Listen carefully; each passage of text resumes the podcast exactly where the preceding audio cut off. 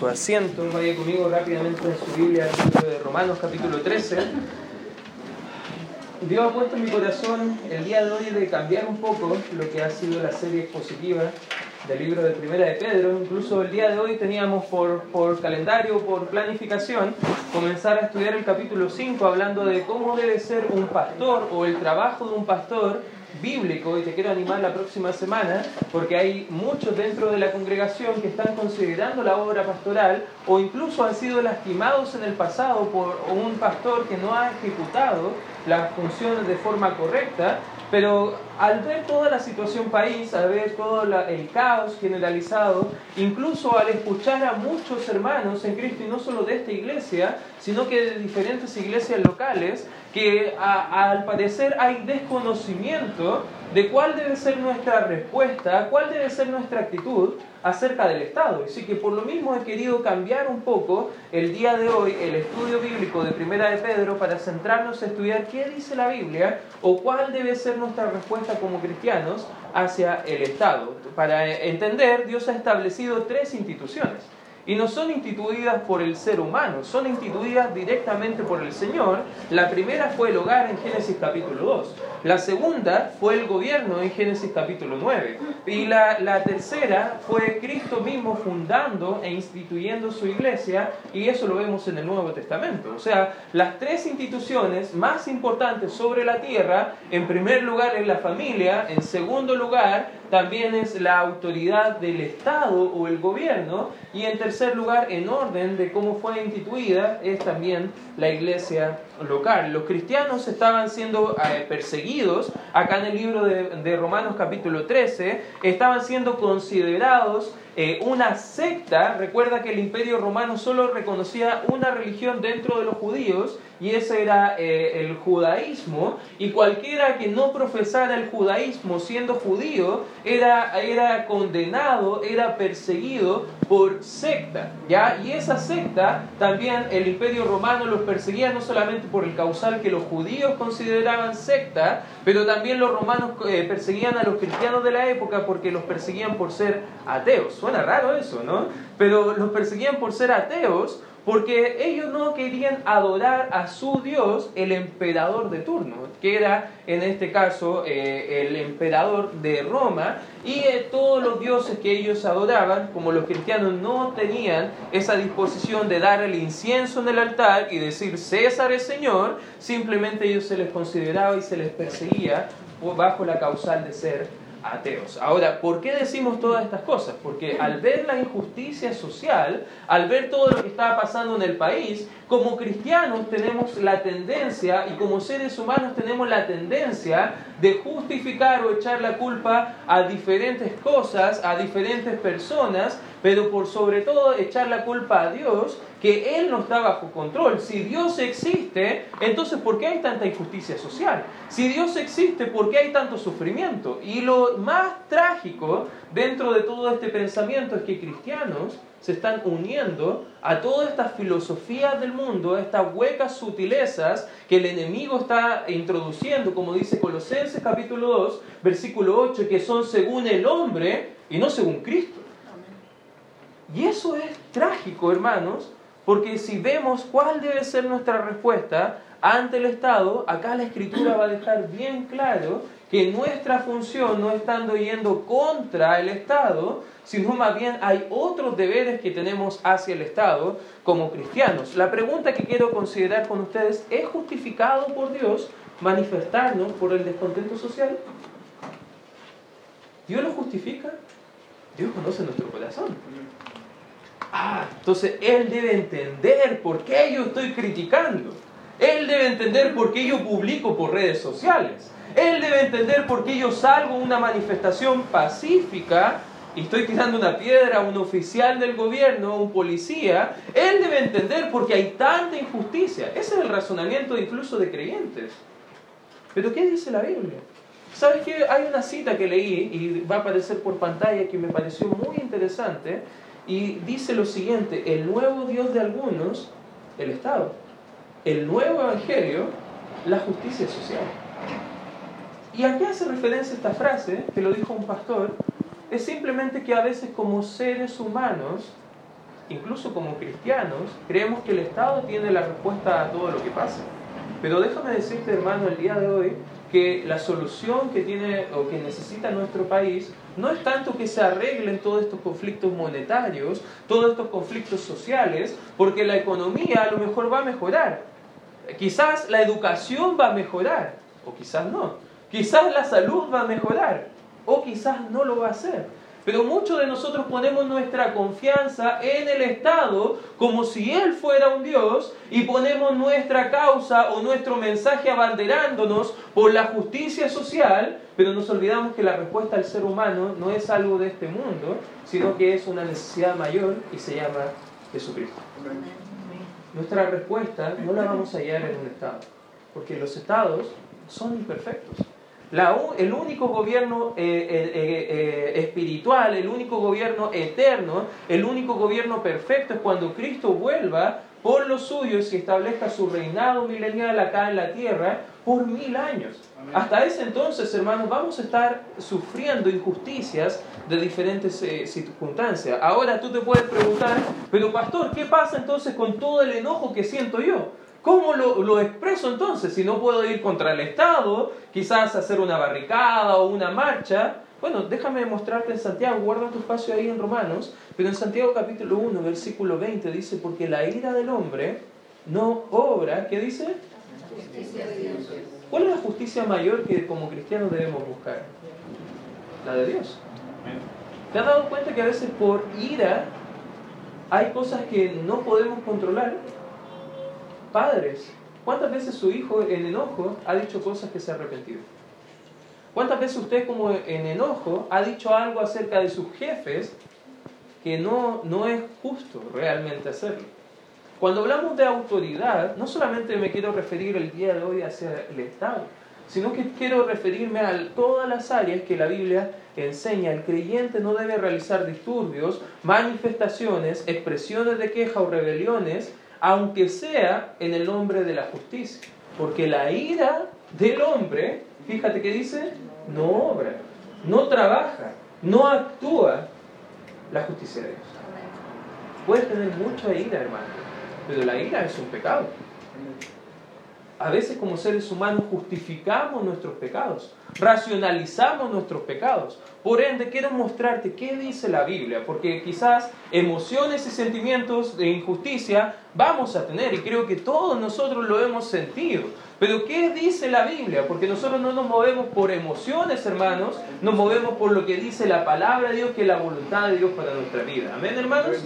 Así que a pesar de todo eso, hermanos, te quiero mostrar algunos principios a considerar ¿Por qué el cristiano debe estar sujeto al Estado y sus leyes a pesar de todas las injusticias? ¿Qué razones nos da Dios para estar sujeto al Estado? En primer lugar, hermano, en primer lugar, si quieres tomar apuntes, por el temor a la autoridad. Fíjate lo que dice el versículo 1 de Romanos capítulo 13. Dice, sométase toda persona de las autoridades superiores, porque no hay autoridad, sino, fíjate, dice la Biblia, de parte de Dios. Y las que hay por Dios han sido, ¿qué dice? ¿El gobierno de Chile ha sido establecido por Dios? Amén. ¿La autoridad de tus padres, joven, niño, ha sido establecido por Dios sobre tu vida? Amén. ¿La autoridad sobre la iglesia ha sido establecida por Dios? Amén. Todas las autoridades superiores han sido establecidas por Dios. Y debemos entender que fíjate lo que dice el versículo 2, de modo que quien se opone, fíjate esa palabra, es clave ahí, se opone a la autoridad, a lo establecido por Dios, ¿qué dice? Y los que resisten acarrean continuación para sí mismos. Lo trágico, muchos amigos míos, familiares incluso, tienen actitudes de odio hacia todo lo que tiene que ver con el Estado. Incluso hasta llegar, llego a empatizar con algunos creyentes que sienten la misma rabia e impotencia al ver la injusticia social. Pero hermanos, debemos entender que si estamos oponiéndonos a la autoridad es como oponernos directamente a Dios. Estamos resistiendo la voluntad de Dios para nuestra vida. Eh, es Dios quien ha establecido los gobiernos del mundo. Esto no significa, hermanos, que Él es responsable de los pecados de los tiranos o significa que, que Él avala o está detrás de todas las malas decisiones acerca del Estado. No, hermanos, simplemente nos deja en claro que Dios, a pesar de todo el caos que pueda haber en el mundo, Él siempre está en control. Y Él siempre está en control, hermano. No debemos orar para que Él tome el control, hermano. Él tiene el control. Dice en el libro de Proverbios que Él inclina el corazón de los gobernantes, de los reyes, como Él quiere. ¿Por qué Dios está permitiendo todo esto? Es la pregunta que debemos hacernos. Y lo que mientras más pienso y mientras más evalúo eso y veo más la historia bíblica, es porque a veces como iglesia no hemos aprovechado la libertad que tenemos en Cristo de expandir el mensaje, pero ¿sabes qué? Que veo en la Biblia una y otra vez, cuando hay oposición, la iglesia va. Cuando hay oposición, el mensaje corre. Cuando hay oposición, quitamos nuestra comodidad de pensar en nuestra vida como si la eternidad fuera ahora y no viene nada más adelante, sino que cambia nuestra forma de pensar. Y hermanos, cuando vemos las autoridades, no es nuestra, nuestro deber oponernos o manifestarnos o resistir o ir a, hacer lo que el mundo hace, hermanos, porque no somos de este mundo. Somos peregrinos, somos extranjeros. Nuestra ciudadanía no está en esta tierra, hermano, está en el cielo. Y al gobernante, al rey de reyes, al señor de señores, tendremos que rendir cuenta de lo que hemos hecho en esta tierra. Debemos temer debemos temer, porque fíjate lo que sigue diciendo el versículo 3, dice, porque los magistrados no están para infundir temor al que hace el bien, sino a quién dice al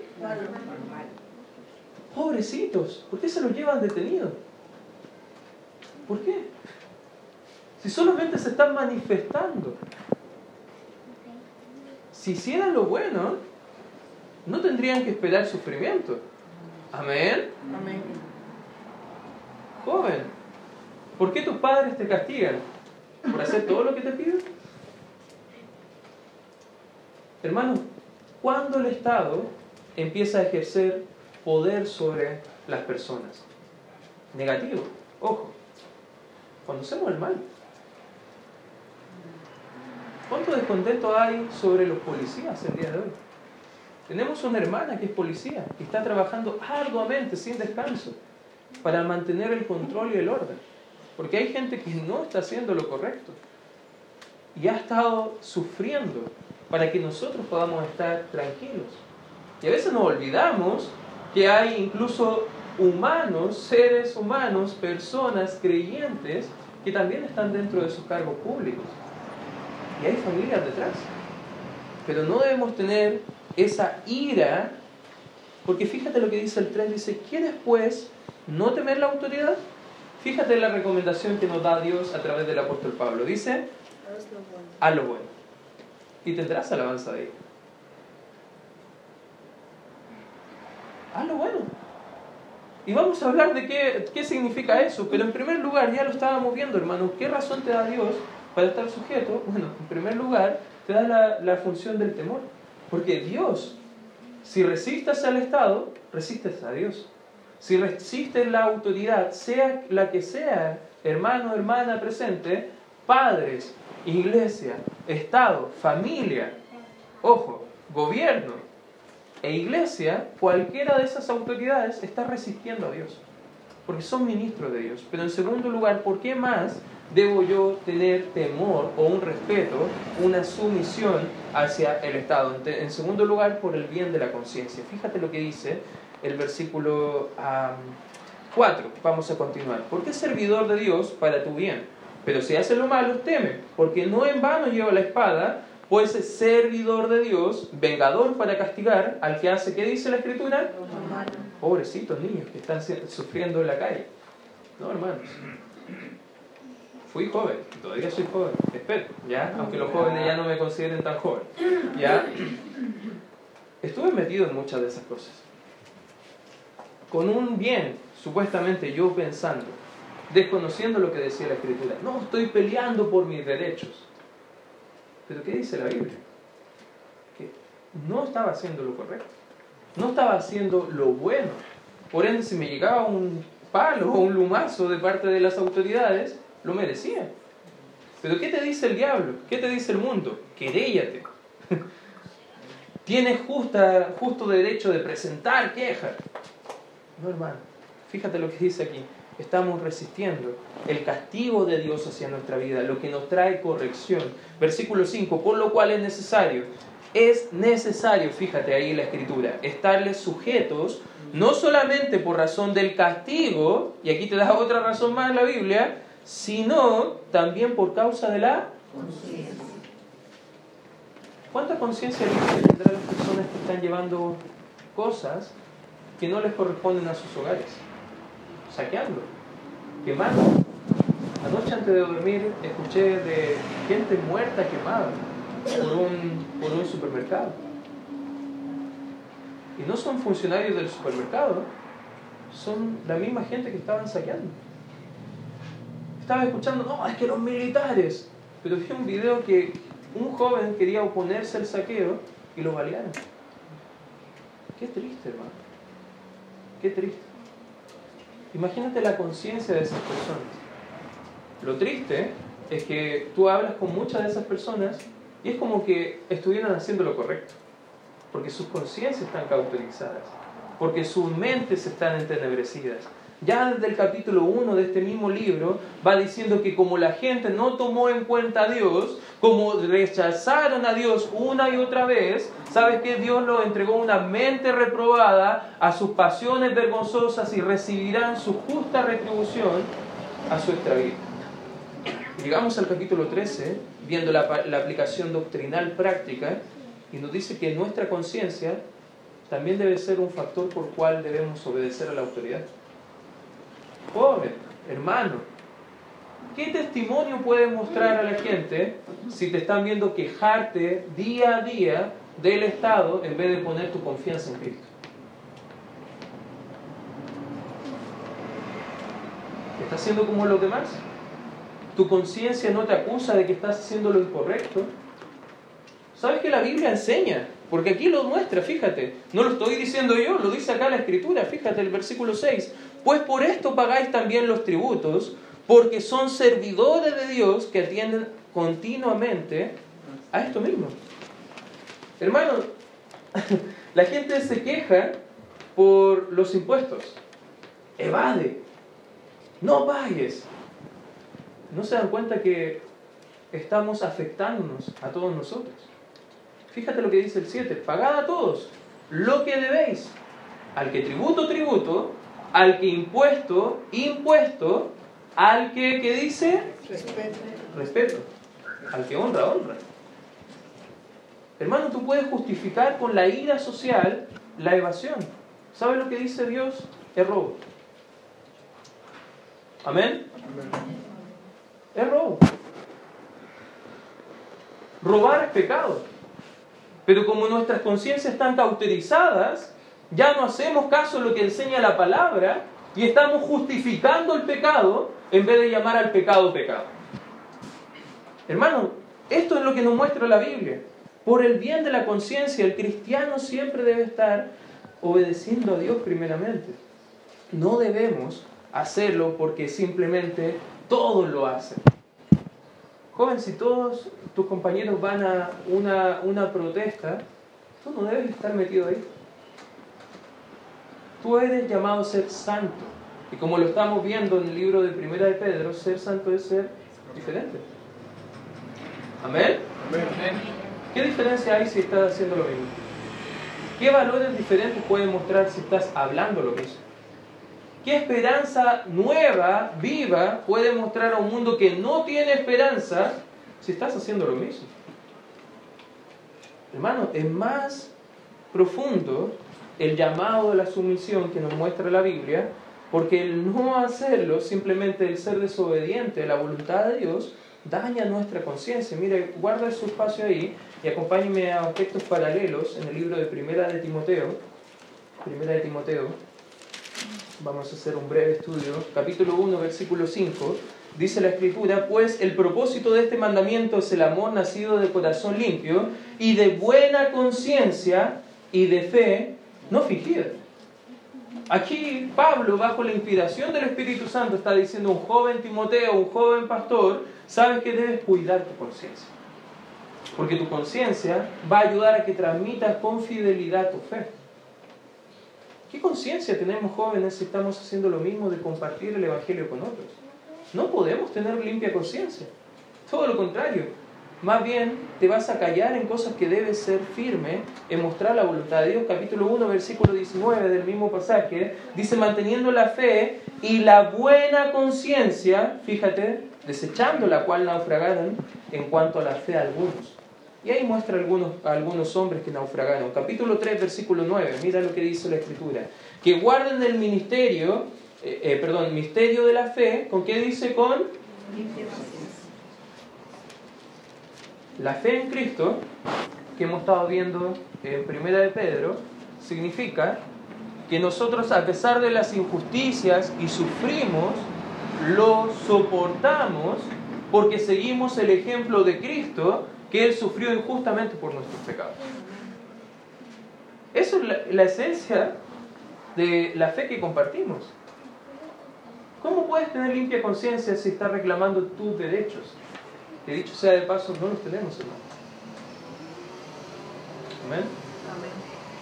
Y te quiero mostrar algunos pasajes más. Capítulo 4, versículo 2 dice, por la hipocresía de mentirosos, que teniendo la conciencia, perdón, cauterizada la conciencia, prohibirán, y siguen hablando de diferentes cosas que no hace la gente que no conoce a Dios. Hechos capítulo 24, mira lo que dice la escritura. Hechos capítulo 24, versículo 16. Hechos capítulo 24, versículo 16. Dice la escritura, y por esto procuro tener siempre una conciencia sin ofensa. Y fíjate qué dice el apóstol Pablo, ante Dios y ante quién? No, yo puedo manifestarme con, toda libertad y estar bien con Dios. No, hermano, no puedes. Porque si estás mal con otros, vas a estar inmediatamente mal con Dios.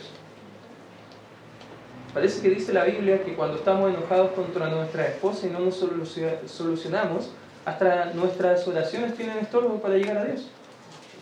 La Biblia habla de la correcta relación con Dios, va a depender de la correcta relación con los demás. Y si no lo entendemos, nuestra conciencia debe ser en sumisión, limpiar nuestra conciencia, quitar todo lo que el mundo va a corroer. La conciencia hace que hagamos las cosas bien, hermanos. Tú debes evaluarte. ¿Estás haciendo las cosas mal? Bueno, es porque quizás tu conciencia está siendo cauterizada. Es porque no estás pasando tiempo adecuado entendiendo la voluntad de Dios. Quizás no estamos de acuerdo con lo que hace la autoridad con el dinero, pero no pagar, hermanos, es robar es pecado. Tú dices, no estoy de acuerdo porque es injusto lo que hacen los otros, pero tú estás haciendo injusticia igual. No es la forma de Dios, no es el propósito de Dios. Y ellos nos pueden mostrar acá en el libro de Romanos que sí se puede hacer la voluntad de Dios a pesar de la injusticia. El tercer principio, hermanos, como punto número tres, ¿qué otra razón nos da para poder tener la respuesta correcta al Estado? Por el amor a otros. Fíjate lo que dice el versículo 8, capítulo 13 de Romanos, versículo 8. No debáis a nadie nada, sino, fíjate, dice él, amaros unos a otros.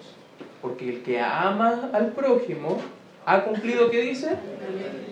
Porque no adulterarás, no matarás, no hurtarás, no dirás falso testimonio, no codiciarás y cualquier otro mandamiento en estas sentencias se resume, amarás a tu prójimo como que dice.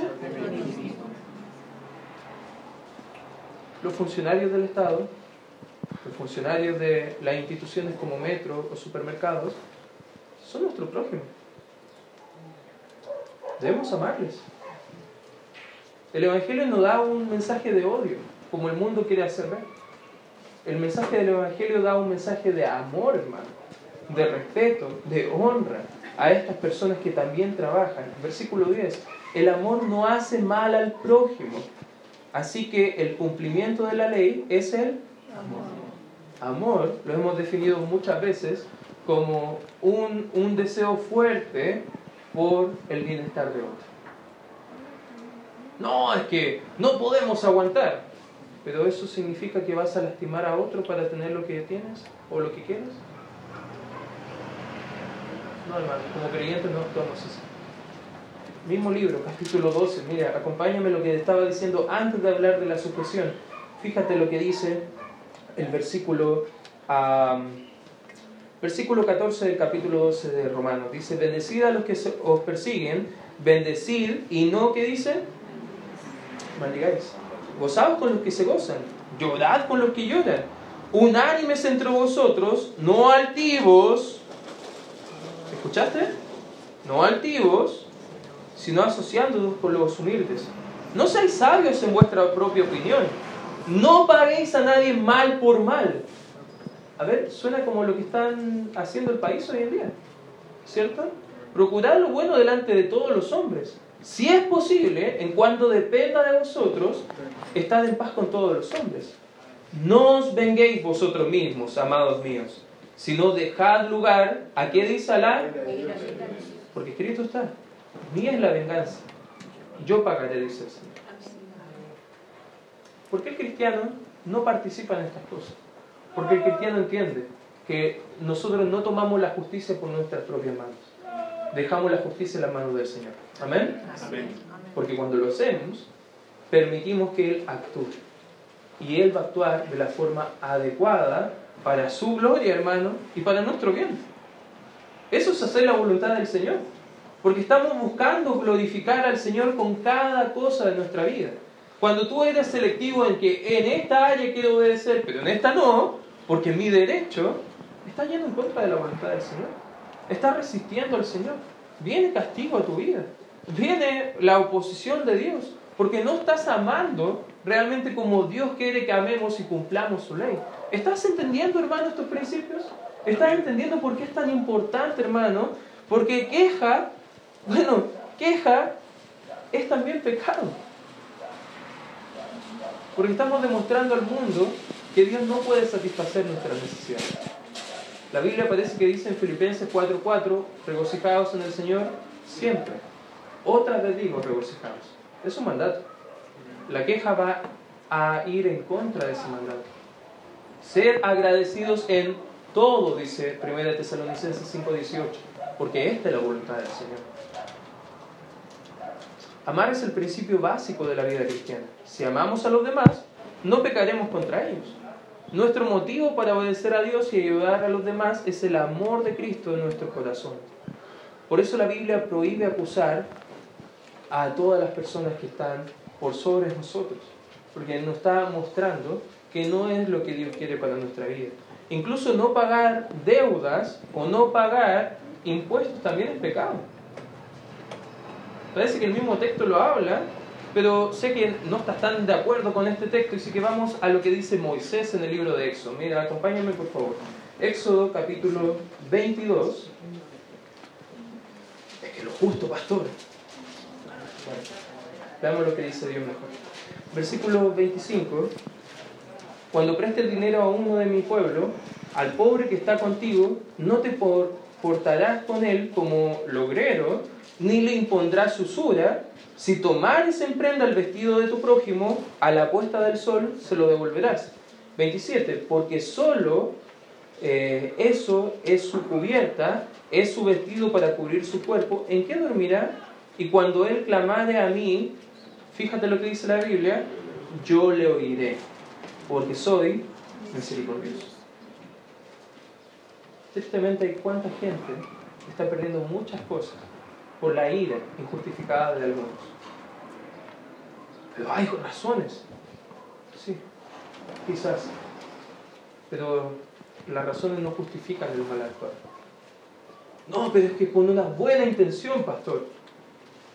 El infierno está lleno de gente con, buenas y malas intenciones. A veces con buenas intenciones se hacen atrocidades. Si no, ¿Has escuchado hablar de la bomba atómica? Dice con las mejores de las intenciones. Qué triste, hermano. El corazón del hombre es pecaminoso y eso debemos encontrarlo, hermano. Debemos reconocerlo. Dios estableció el gobierno porque entiende hasta qué punto puede llegar una persona sin restricciones. ¿Te has dado cuenta qué está pasando en el país? ¿Hay restricciones? Parece que no. Porque cada cual hace lo que quiere. Las leyes no pueden cambiar el corazón. Pueden haber muchas reformas como Estado. Pueden cambiar la constitución completa y darte lo que quieres, hermano. Pero no va a cambiar tu corazón que está pecaminoso y corrompido. No puede limpiar tu conciencia las leyes. Porque las leyes no pueden cambiar el corazón. El corazón del hombre sigue siendo egoísta y solo puede ser cambiado por la gracia de Dios, hermano. Y parece que ya tenemos esa gracia. ¿Amén? Y nos comportamos de forma diferente. Porque somos diferentes. Y eso nos lleva al cuarto y último punto, y con esto acabo. También otra razón que nos muestra la Biblia es por el amor a Jesús. Fíjate lo que dice Romanos capítulo 13. Pues vamos a ir, Romanos capítulo 13, versículo 11 dice, y esto, conociendo el tiempo, que es ya hora de levantarnos del sueño, porque ahora está más cerca de nosotros nuestra salvación que cuando creímos. No está hablando de la paga de nuestro pecado, Está hablando de ese día que la Biblia enseña que es el día de la salvación, porque Cristo viene y nos va a dar la salvación perpetua, aunque ya la poseemos, va a ser efectiva cuando Él venga por nosotros. Eso está diciendo la Escritura. No es hora de despertarnos para manifestarnos, es hora de despertar para hacer la voluntad del Señor. Amén. Es hora de predicar el Evangelio cuando debemos hacerlo. Es hora de hacer lo correcto porque eso honra a nuestro Padre Celestial. Y eso debe ayudarnos a entender que por el amor a Jesús vamos a hacer muchas cosas. Versículo 12, la noche está avanzada y se acerca el día. Desechemos pues las obras de las tinieblas y vistámonos de las armas de la luz. Andemos como de día, honestamente, no en glotonerías y borracheras, no en lujurias y lascivias, no en contiendas y envidias. Parece que no debemos estar buscando pleito, hermano. No debemos andar incitando a la violencia, sino vestidos del Señor Jesucristo y no proveáis para los deseos de la carne. Acá da tres advertencias a la luz del regreso de Cristo. En primer lugar, es despierta. Despierta del sueño, hermano. Despierta de creer que este mundo es lo que va a satisfacer todo. No, hay una eternidad a la vuelta de la esquina, hermano. Y estamos próximos. Justo anoche estaba hablando con mi esposa y le estaba diciendo, veo la Biblia y cada vez me convenzo que Cristo puede venir en cualquier momento. Debemos despertar, hermanos. No debemos estar dormidos para no hacer la voluntad del Señor. La segunda es límpiate, hermano. Limpia tu conciencia. Limpia tu obediencia. Haz la voluntad del Señor.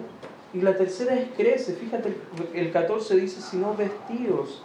Da la idea de colocarse algo diferente de quitarse lo sucio y ponérselo limpio. ¿Cuántos se bañaron el día de hoy? No voy a, no voy a pedir que levante la mano porque no quiero poner en, en, evidencia a algunos que no tuvieron el tiempo para hacerlo, porque todavía hay agua, creo. ¿ya? Pero ya no voy, a, no voy a entrar en esos detalles. Pero los que se bañaron, ¿se pusieron la misma ropa que ayer? ¿Por qué no? Está sucia huele mal. En el caso de los adolescentes, sé que en el caso de, los más adultos quizás no, ¿ya? O quizás sí, no sé, no voy, a, no, voy a, no voy a entrar en esos detalles. Pero hay una vestimenta diferente. ¿Y por qué? Porque estamos limpios. Si estamos despiertos, vamos a la ducha. Nos duchamos para comenzar el día. Y no nos ponemos lo mismo sucio del día anterior. Porque queremos andar presentables delante de otros. Esa es la idea. Vestirnos del Señor Jesucristo. Andar como diferentes en medio de este mundo. Está corrompido por el pecado.